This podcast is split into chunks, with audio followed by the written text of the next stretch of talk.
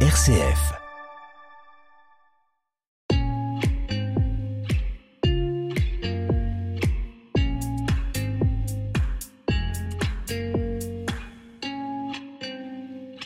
Recevons aujourd'hui Christine Rollard, enseignante-chercheuse qui règne depuis 1988 au sein du Muséum national d'histoire naturelle sur la troisième collection d'araignées la plus importante au monde, avec 25 000 espèces et ou 2 millions de spécimens.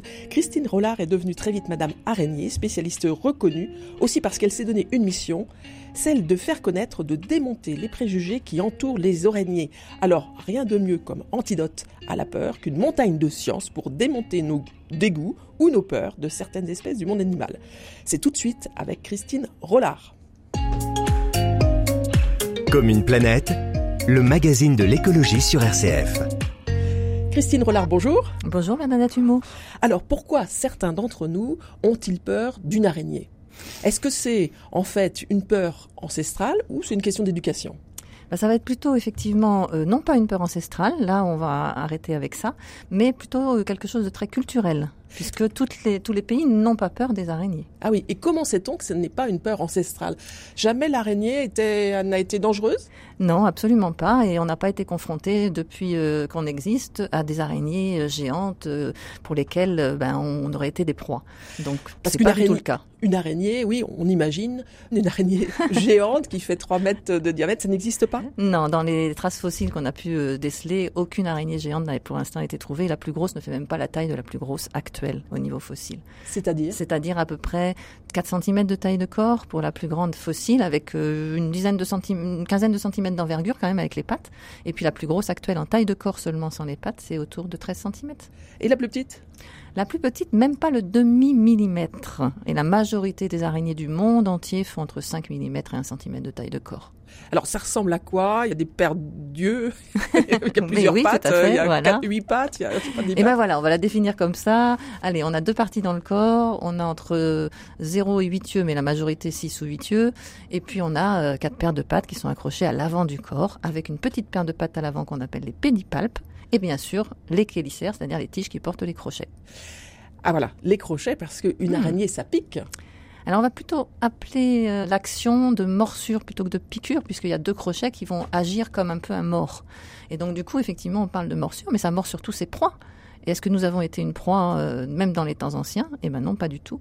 Donc euh, oui, les araignées mordent, ça fait partie de leur mode de vie de prédateur, mais elles ne mordent pas forcément l'humain voilà, elles n'ont pas forcément envie de, de mordre euh, l'homme. Non, elles n'ont pas d'envie et elles ne nous captent pas dans leur monde à elles. Hein. Donc du coup, euh, vu leur taille, nous ne sommes absolument pas perçus, même si elles ont une vue correcte dans leur monde, mais nous ne sommes pas perçus comme le mammifère animal que nous sommes face à elles. Elles ne voient pas dans notre globalité, de toute façon. Ah oui, elles voient dans un périmètre, est-ce qu'on le sait? De ah, quel ordre? court, oui, oui, oui. c'est une vision fixe à courte distance et euh, il faut qu'elles n'arrivent pas à faire la netteté.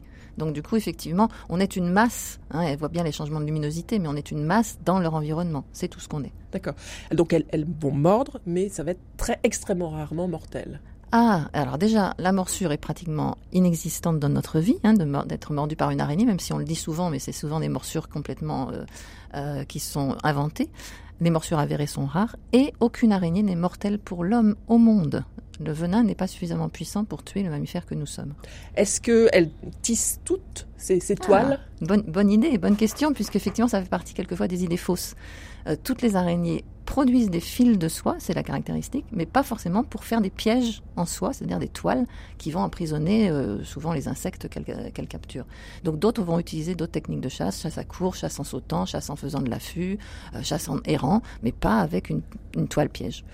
C'est un, matériau absolument extraordinaire, très élastique, très doux. Est-ce que, les scientifiques euh, s'en inspirent aussi aujourd'hui?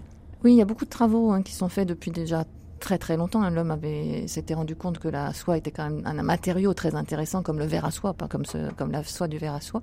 Très résistante, très élastique, avec un point de rupture qui est très long par rapport à d'autres. Une résistance importante. Donc oui, il y a des scientifiques et des équipes qui travaillent là-dessus pour essayer de refaire plutôt un produit de synthèse parce que les araignées c'est difficile à élever, euh, tirer des, des fils d'araignées euh, avec des, euh, voilà, des, des élevages d'araignées en grand nombre, c'est beaucoup plus compliqué. C'est en plus carnivore, donc il faut avoir des proies en parallèle en, élevées.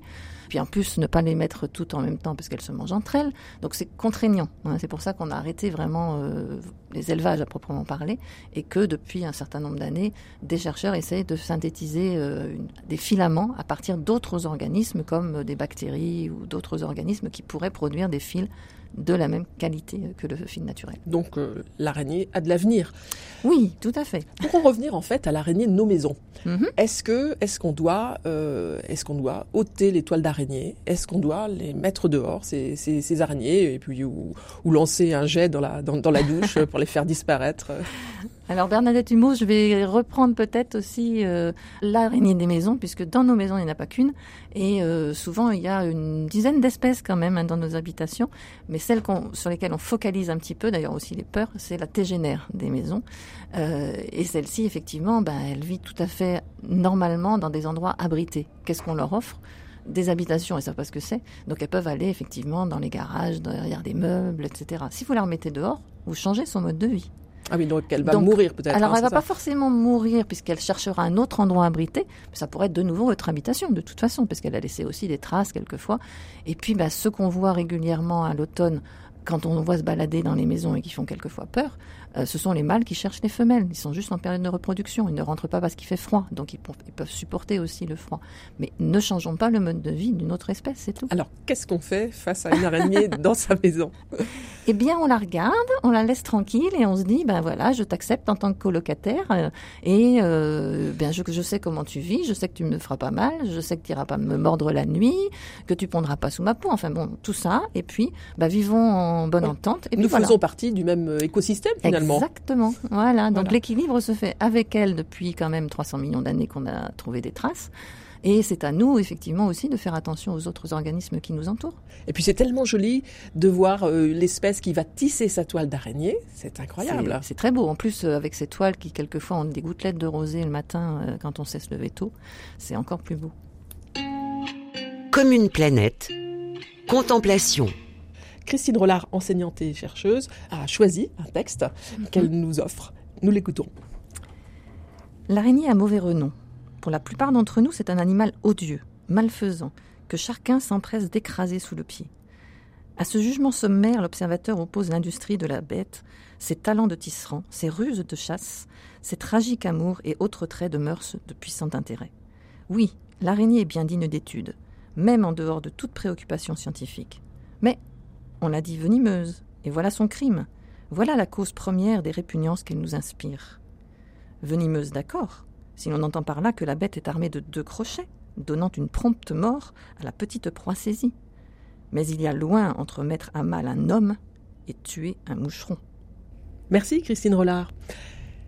Et l'araignée aussi est source d'inspiration chez les artistes. Il y a eu la sculptrice euh, Louise Bourgeois. Louise Bourgeois, oui, qui représentait un peu sa mère euh, protectrice et possessive à la fois, en fait, en, en cette représentation et ces sculptures.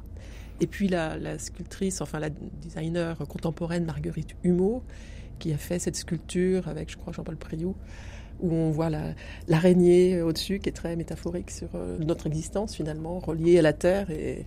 Exactement. il y a beaucoup, beaucoup d'artistes qui s'en inspirent, en tout cas. Alors ça vous empêche pas, j'imagine, enfin, on vous imagine dans une ambiance d'Indiana Jones en train de parcourir le monde à la recherche des araignées. Est-ce que vous auriez un exemple d'un moment qui vous a frappé Oui, c'est vrai que j'ai eu la chance, de, de par mon métier, de faire quelques missions à l'étranger, hein, donc qui ont été euh, un petit peu partout. Mais euh, il y en a une dans les petites Antilles, en Guadeloupe, qui m'a marqué. On connaissait rien sur les araignées. Je suis partie avec un collègue. Et on a tout d'un coup découvert, en battant des arbres, hein, en, en secouant les branches, on a vu tomber une araignée que je n'avais vue que dans les bouquins à l'époque. hein, donc c'était dans, les années déjà de- dans les années 2000. Une araignée qu'on appelle l'araignée gladiateur qui lance un filet sur ses proies, qui est vraiment euh, comme un flash bleuté dans la, dans la nuit euh, à la lampe frontale.